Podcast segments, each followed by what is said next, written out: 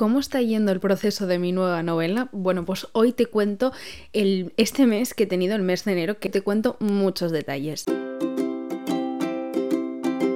Bienvenidos a mi tesoro literario, mi nombre es Nerea Pantiga y si me sigues en Instagram sabrás que este episodio es un extra porque eh, cuando yo hice el episodio contando de que iba a publicar una nueva novela y que además lo iba a hacer con el seudónimo de Nube Púrpura, pues os pregunté si os interesaba hacer estos episodios extra en el que yo os contaba un poco cómo estaba siendo mi proceso de escritura, porque al fin y al cabo mi tesoro literario es un podcast y es un, contenido siempre recomendando libros. Mm, en su momento hice eh, cosas de mis libros y destiné mucho de mi tiempo a hablar solo de mis libros y yo en ese, en ese episodio especial os comentaba que, salió mal, ¿no? que no, no me gustó el resultado, así que no quería volver a repetirlo. Por eso hice un nuevo Instagram, que si me quieres seguir en mi cuenta de escritora es Nube Púrpura Escritora te lo dejaré abajo linkeado y una vez al mes intentaré hacer pues este tipo de episodios que no comprometen los episodios normales del podcast y que a quien le interese pues puede escuchar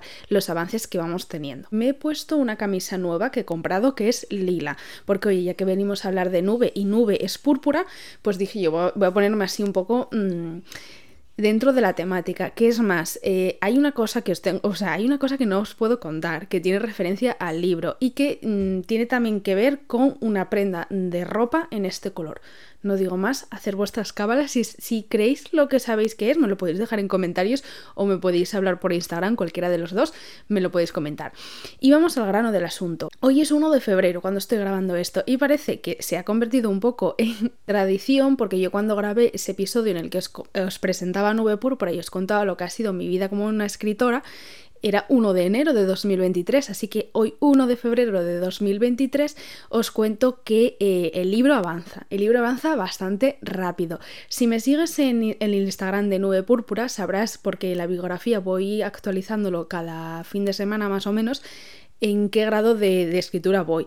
Ahora mismo creo que no lo he actualizado porque es que acabo de acabar de escribir las 50.000 palabras del proyecto y eh, me he puesto a grabar, o sea, no, no, he tenido tiempo a actualizarlo. Pero vaya, el proyecto más o menos yo cuento que va a tener unas 100.000 palabras. No es una ciencia exacta, o sea, puede tener 105, 110, 120. En mi cabeza entran 100.000 palabras. Y bueno, eso es una novela bastante larguita. El romance contemporáneo ronda entre los 80, los 120. Hay, hay, algunas que, por ejemplo, el que estoy leyendo yo ahora de Cristina Prada, yo creo que tiene más de 120. Eh, un poco así, ¿no? Luego, claro, eh, no os puedo decir las palabras porque eso depende mucho de la editorial con la que des o del autor autopublicado con el que des. Hay editoriales que hacen las eh, maquetaciones más grandes para que el libro parezca más gordo y poder pagar tú lo que ellos quieren que pagues. Eh, por ejemplo, el, el libro de Javier Castillo, que salió hace poco la adaptación, La chica de nieve, yo ese libro no creo que pase de las 90.000 palabras porque tiene una letra que la, la, lee mi abuela sin gafas, os lo digo yo. Yo porque soy miope y veo perfectamente de cerca, pero es que si no, no me hacía falta gafas. Entonces, claro, eh, no os puedo decir, tendrá como 400 páginas o 500, no lo sé. Eh, es que eso después en la maquetación mm, os lo diré. Pero vaya, 100.000 palabras es una novela larga, con contenido.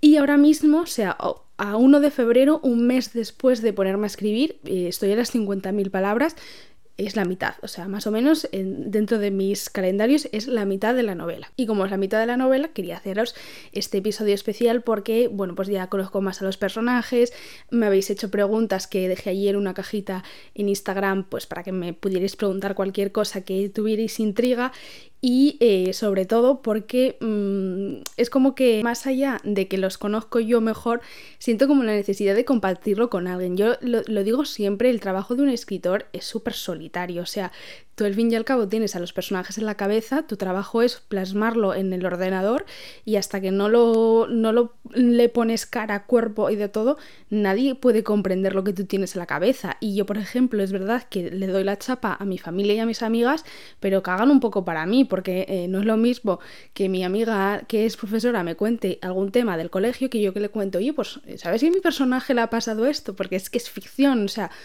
para, para, gente que no esté dentro de este mundillo es complicado comprender un poco eh, esa, no sé, esa dualidad extraña que es el mundo de la escritura. Sin más dilación, voy a meterme en ello porque ya llevo cinco minutos grabando. ¿De qué va los hermanos Trabanco? ¿Cómo están siendo los hermanos Trabanco? Bueno, eh, el título no lo quiero decir, pero el título ya está. O sea, el título de los tres libros está ya desde el principio. Yo creo que fue lo primero que me llegó. Más allá del, del nombre de los hermanos Trabanco, que es cómo se va a llamar la trilogía. En principio va a ser una trilogía, pero cada libro va a ser autoconclusivo. O sea, el libro que, estoy escribiendo ahora es un libro autoconclusivo, pero es verdad que hay personajes que tienen mucho peso en esta trama que tendrán su, libro. Y es que los hermanos Trabanco son tres hermanos. El primero de ellos es Leo. Leo eh, tiene 29 años, creo que eso no lo dije ni en Instagram ni en ningún sitio. Tiene 29 años y es el mayor de los hermanos Trabanco. Pero, bueno, Leo es, un personaje que lo conoceréis porque en este libro tiene bastante trama. Es un chico hiperactivo que tiene una necesidad constante de agradecer a, la familia la vida que le han dado porque eh, esto es una de las piezas claves de la historia. Los hermanos Trabanco no son hermanos biológicos y no son hijos biológicos de sus padres, de Víctor y Carmen. Entonces cada uno tiene una historia bastante común, o sea, cada uno va a contar su historia, por eso va a ser una trilogía. Y Leo es eh, el personaje que tiene, es hiperactivo, como digo, eh, es una persona que está constantemente mm, con la necesidad de agradecer a los demás la vida que ha tenido, porque tiene una vida de privilegios, o sea, los hermanos Trabanco tienen, tienen una economía buena y han tenido una vida de privilegios, como digo. Pero eh, Leo no ha sido el primero en llegar a la familia Trabanco. La primera en llegar a la familia Trabanco es la segunda hermana, que se llama Vera, y que es la protagonista de este primer libro. Vera tiene 26 años y eh, Vera es un poco la unión de todos los hermanos Trabanco. Yo creo que un poco por el hecho de haber llegado la primera a la familia y haber unido mucho a, sus padres que fueron prades primerizos con ella, luego llegó Leo y luego por último llegó Oliver, que es el tercer hermano. Y Vera, sinceramente, empecé con ella porque es el personaje más sencillo de todos. O sea, Vera, eh, su familia biológica era ucraniana, no por la guerra, o sea, eso fue una coincidencia, sino porque era de allí, mm, su familia murió y ella ha crecido, o sea, su vida se ha, se ha cimentado ya con la familia Trabanco, o sea, ella la adoptaron con un año y no tiene recuerdos de otra vida que no sea con su familia, con la familia Trabanco. A diferencia de, por ejemplo, Leo, que sí que lo adoptaron de más mayor y tiene otras historias, y por ejemplo Oliver, que sí que es el último en llegar, también es el, el hermano más pequeño y que tiene una historia, que es la peor historia de todas, la de Oliver, y un poco lo conoceremos en esta, también en esta trama.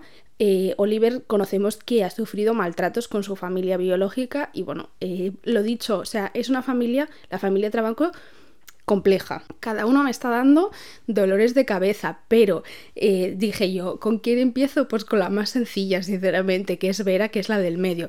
También porque es eh, el hilo conductor de todos, entonces eh, necesitáis conocer a Vera y a la familia Trabanco para luego conocer a los otros dos hermanos que son más complejos. Y después de presentaros un poco a, a estos hermanos, que yo creo, o sea, lo que he intentado hacer no es estas trilogías de Primero va un hermano, te cuenta su historia, los otros aparecen un poco de anécdota y, ya tú luego si quieres te lees el segundo y el tercero, que sí que te los puedes leer porque como te digo son autoconclusivos. Pero en este primer libro eh, el peso que tiene tanto Leo como Oliver, los hermanos de Vera, es muy grande y están muy enlazados dentro de la historia de ellos. Entonces yo lo que espero es que después de que acabáis este libro, y después de que yo publique los otros dos, tengáis las ganas y la necesidad de ir a conocer las historias de los otros dos hermanos, porque ya os voy dejando pildoritas de lo que les ha pasado en la vida. Pero bueno, más allá de eso, Vera eh, tiene desde muy pequeña una unión muy fuerte con un chico de, de su urbanización, porque ellos viven en una zona privilegiada. Esto creo que no lo he dicho porque me estoy explicando un poco mal, pero los hermanos Trabanco están ubicados, viven en el mismo sitio que yo son de Gijón, de Asturias. Porque esto no sé si lo he dicho en el vídeo de presentación de Nube, pero eh, he trabajado desde hace tres años, o sea, esta es mi octava novela, aunque publicadas mm, igual no sabéis que son tantas, pero esta es mi octava novela publicada y eh, es la primera novela que ubico, me parece, en España, si no me equivoco.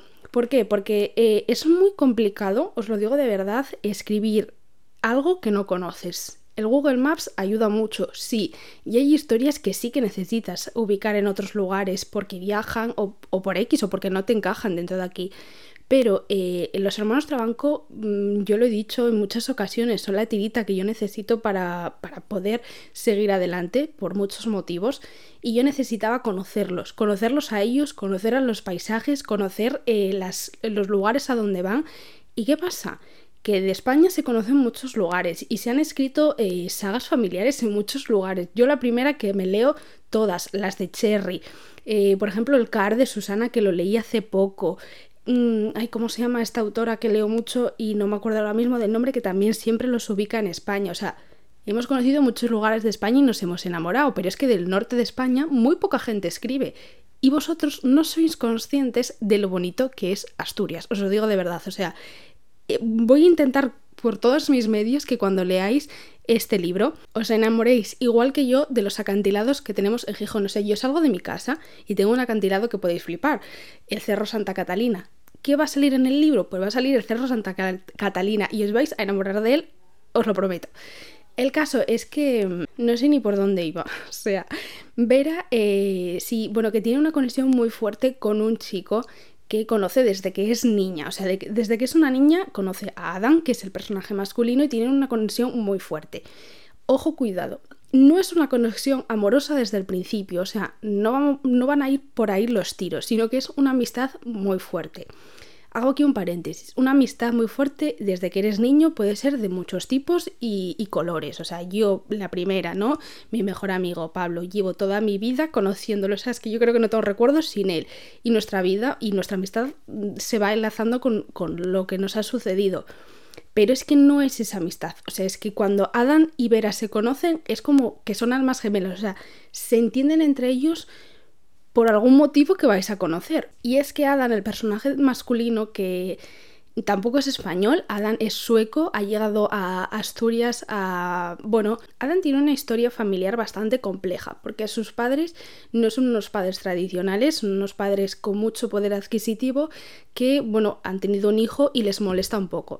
Y desde pequeño él ha crecido apartado de su propia familia, entonces desde muy joven destacó en la escalada y eh, en Suecia mm, un entrenador lo conoce, eh, cree que es válido y se va con su entrenador a vivir a otro país, que es España, que es en Asturias y es ahí donde conoce a la familia Trabanco desde muy pequeño. O sea, eh, la historia de Adam la tenéis que conocer porque como os digo tiene como muchos matices y ahora mismo en la mitad del libro yo estoy conociendo a Adam realmente porque una de las cosas que os quiero comentar es que sí que el libro es contado desde las dos perspectivas, pero es Vera la que tiene el mayor peso. O sea, yo creo que a Adán lo he escuchado poco todavía, pero sí que va a contar su historia y en primera persona. El caso es que ellos se conocen, ellos desde el principio tienen una conexión súper fuerte.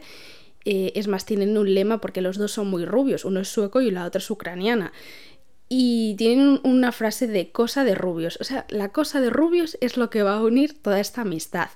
Más allá de eso, eh, Adam es de la misma edad que Leo, el hermano mayor de Vera.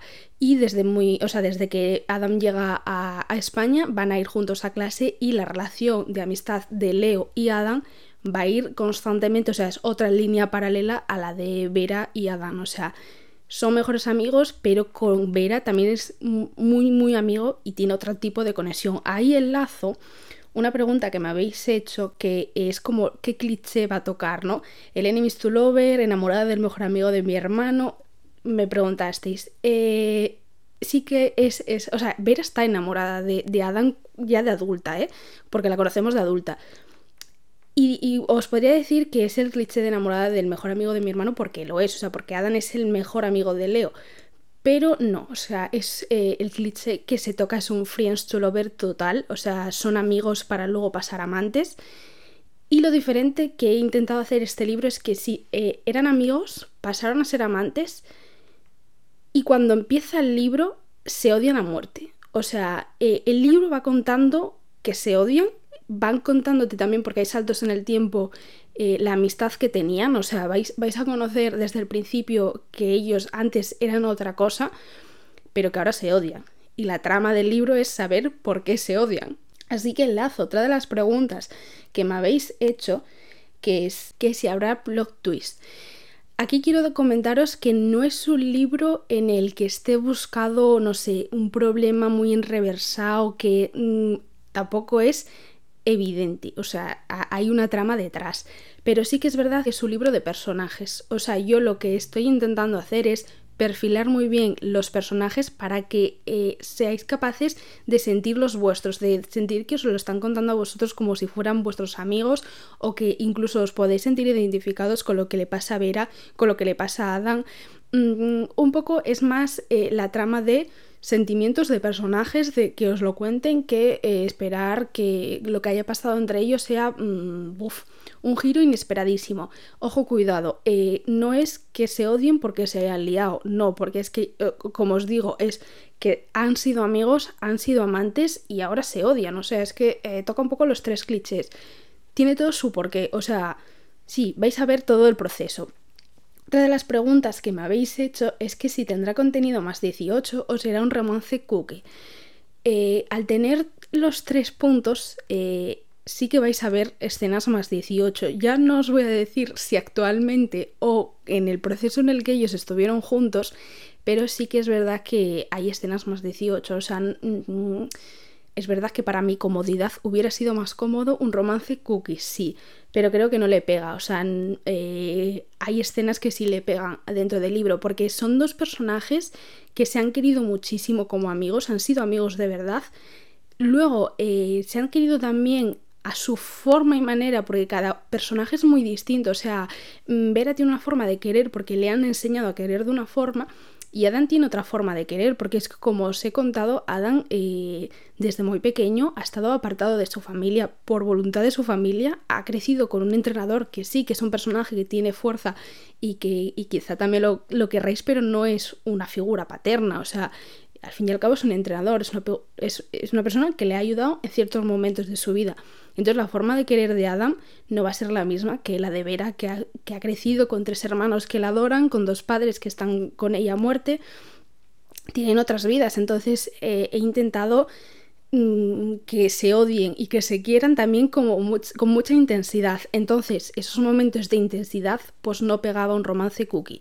Pegaba eh, escenas más 18 que tengo que hacer aquí un paréntesis que son bastante complejas de escribir, o sea, parece que no, pero eh, sí, son complejas. quien, diga lo que, quien diga lo contrario, yo creo que está mintiendo o que tiene una capacidad eh, que a mí me asombra, sinceramente. Y saliéndome del tema, me voy a otra de las preguntas que me habéis hecho y es, eh, ¿romance a tope o algo de drama? Yo creo que acabo de responder un poco a esa pregunta. Eh, es un libro muy intenso porque los personajes son muy intensos. Mm, Vera es una chica que como que está un poco, cuando empieza el libro está perdida completamente, o sea, no sabe lo que le ha pasado porque algo ha sucedido hace 18 meses que la ha dejado un poco trastocada. O sea, eh, ella siempre ha confiado mucho en los demás. Mm, nunca ha dudado del sentimiento de la gente que le rodeaba, que es poca, pero siempre ha sentido, se ha sentido muy querida. Y es como que la vida le ha dado una bofetada que no sabe muy bien por dónde le viene el aire. Entonces, eh, con ella eh, estoy intentando que viváis el drama personal que una persona puede sentir al, al sentirse, estoy repitiendo mucho sentir, sí, al, sentir que, algo inesperado ha pasado en su vida. O sea, eh, para ella no entraba en su cabeza que alguien la pudiera traicionar, de la forma en la que sea, porque hay muchos tipos de traiciones. Y, ha pasado algo que, que la ha hecho sentir muy mal. Entonces, hay mucho drama. O sea, el libro empieza siendo un drama. Lo que pasa que que también hay romance, o sea, es que ellos se han querido de muchas formas. Yo creo que más que en el momento en el que han sido amantes, se han querido más como amigos que como amantes, o sea, no han sido capaces a quererse bien cuando han estado juntos, de ahí un poco el drama. Pero eh, hay momentos, hay, cambios en el tiempo em, que no han sido muy largos porque yo como lectora odio mucho que me, en medio de, un capítulo intenso me cambien a otro pasado muy largo y luego no me vuelva a lanzar. No, son saltos que pegan dentro de la trama. Sí que hay momentos como muy, no sé, muy, muy de sentir las cosas, yo creo. Otra de las preguntas que me hiciste es con qué personaje me quedaría. Mm, sinceramente me quedaría con Vera porque, mm, eh, a ver, es, es complicado. Yo creo que como escritores quien diga que no, creo que aquí también está mintiendo, siempre tendemos a experiencias, experiencias personales, experiencias de amigos que te lo cuentan, eh, cosas que has vivido, cosas que has visto en, la calle. Yo, por ejemplo, siempre he sido como de fijarme mucho, voy a un restaurante, de fijarme mucho en la gente que tengo alrededor, ¿no? Y, de montarme mis propias películas, en plan, ¿por qué esta persona estará así? ¿Por qué este se ha enfadado? ¿Por qué este? Siempre he sido muy así. Y en el caso de Vera, eh, sí que he cogido como retazos eh, de mi vida es que no sabría explicaros, porque yo no soy Vera, o sea, yo no me veo reflejada en Vera, pero sí que es verdad que el sentimiento que ella tiene en muchas ocasiones eh, lo he llegado a sentir de, de diferentes formas, pero con matices que, yo me, sí que me siento identificada. Entonces yo creo que Vera es un personaje que comprendo mucho más que otro personaje que por ejemplo es Adam. Adam es un personaje que a mí me ha costado bastante perfilar porque eh, empecé la historia sin entenderlo y empecé la historia con una idea que ha ido evolucionando, o sea, sigue siendo la idea principal, pero eh, como que no sabía ni yo misma cómo la iba a solucionar porque no entendía el personaje. Entonces otra de las preguntas que a mí me habéis hecho es ¿quién me cae peor? Diría que el Adam que conocéis al principio yo no lo soporto, es que es tonto el culo y medio. Y luego, bueno, hay otros personajes que yo tampoco querría en mi vida. O sea, hay, dos personajes que a mí tampoco me gustan nada, pero que no os voy a contar porque es, es spoiler. Y, por ejemplo, otra, o sea, la misma pregunta es ¿quién me cae mejor y quién me cae peor? Creo que el proceso que sigue Adam, porque ahora que he llegado a la mitad del libro, que justamente está, está hablando él, em, creo que Adam es un personaje que podéis comprender muy bien. O sea, que, creo que si consigo explicar todo lo que él me está diciendo, cualquiera que me escuche pensará que oigo voces de mi cabeza.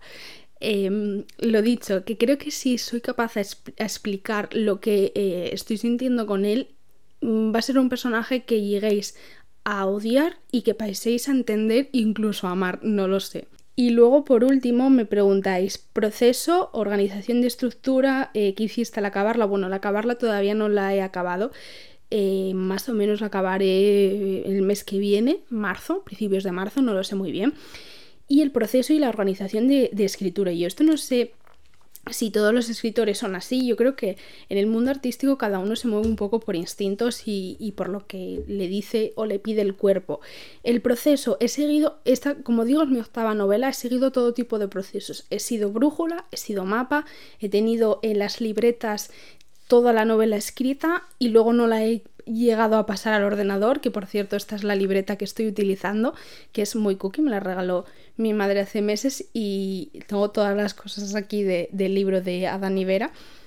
Y la verdad que en este caso el proceso que estoy siguiendo es que eh, yo bajé un poco a tierra la idea principal que tenía, que fue una idea de, bueno, de un, o sea, la idea que me vino es una chica que odia a su mejor amigo porque estuvieron liados. Esa es la idea que, me, que a mí me vino a la cabeza. Entonces la, fui perfilando un poco. Eh, por aquel entonces no tenía muy claro que la fuera a escribir. Luego pues llegó diciembre, llegó toda la revolución que, os conté en el vídeo de presentación de Nube Púrpura y dije, bueno, pues, pues voy a hacerlo, ¿no? Voy a estructurarlo. Dije más o menos que iba a tener 100.000 palabras porque veo que es lo que se está llevando un poco en el mercado. Son, se piden más novelas densas, eh, novelas que duren bastante más que 24 horas porque las Creo que a día de hoy las, novelas que duran así tampoco son más comedias románticas que este tipo de, novelas que es un poco más drama. Entonces, eh, pues más o menos hice una media de lo que yo era capaz de escribir al día. A la semana escribo unas 10.000 palabras, más o menos.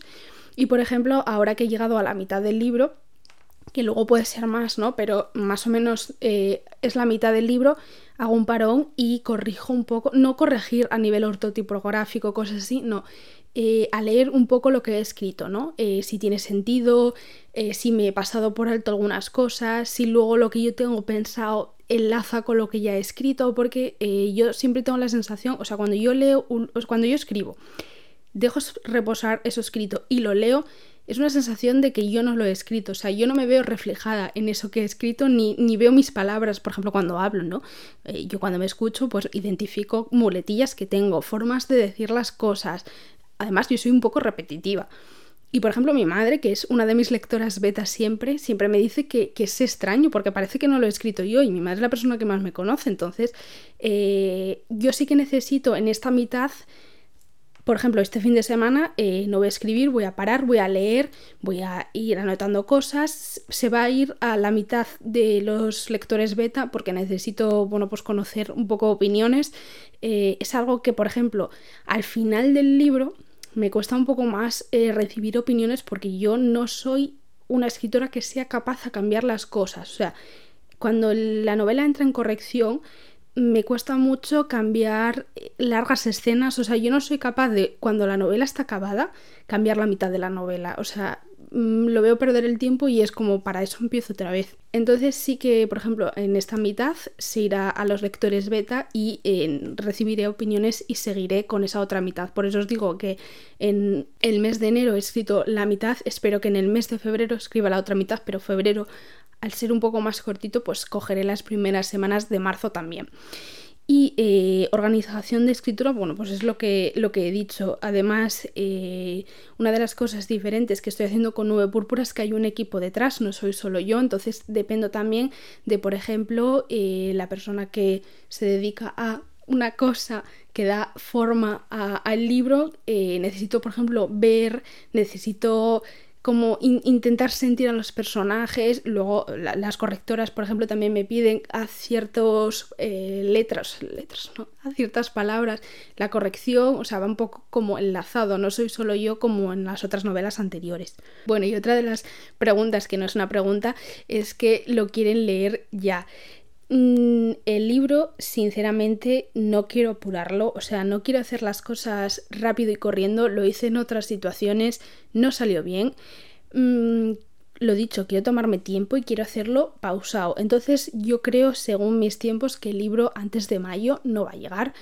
Mm, no va a llegar porque hay que hacer pruebas, hay que hacer pruebas de imprenta, eh, hay que ver que todo está bien y hacerlo rápido y corriendo no sirve de nada. ¿Qué pasa? Que es un libro que está ambientado en, en el veranito, está ambientado más o menos en abril y el verano.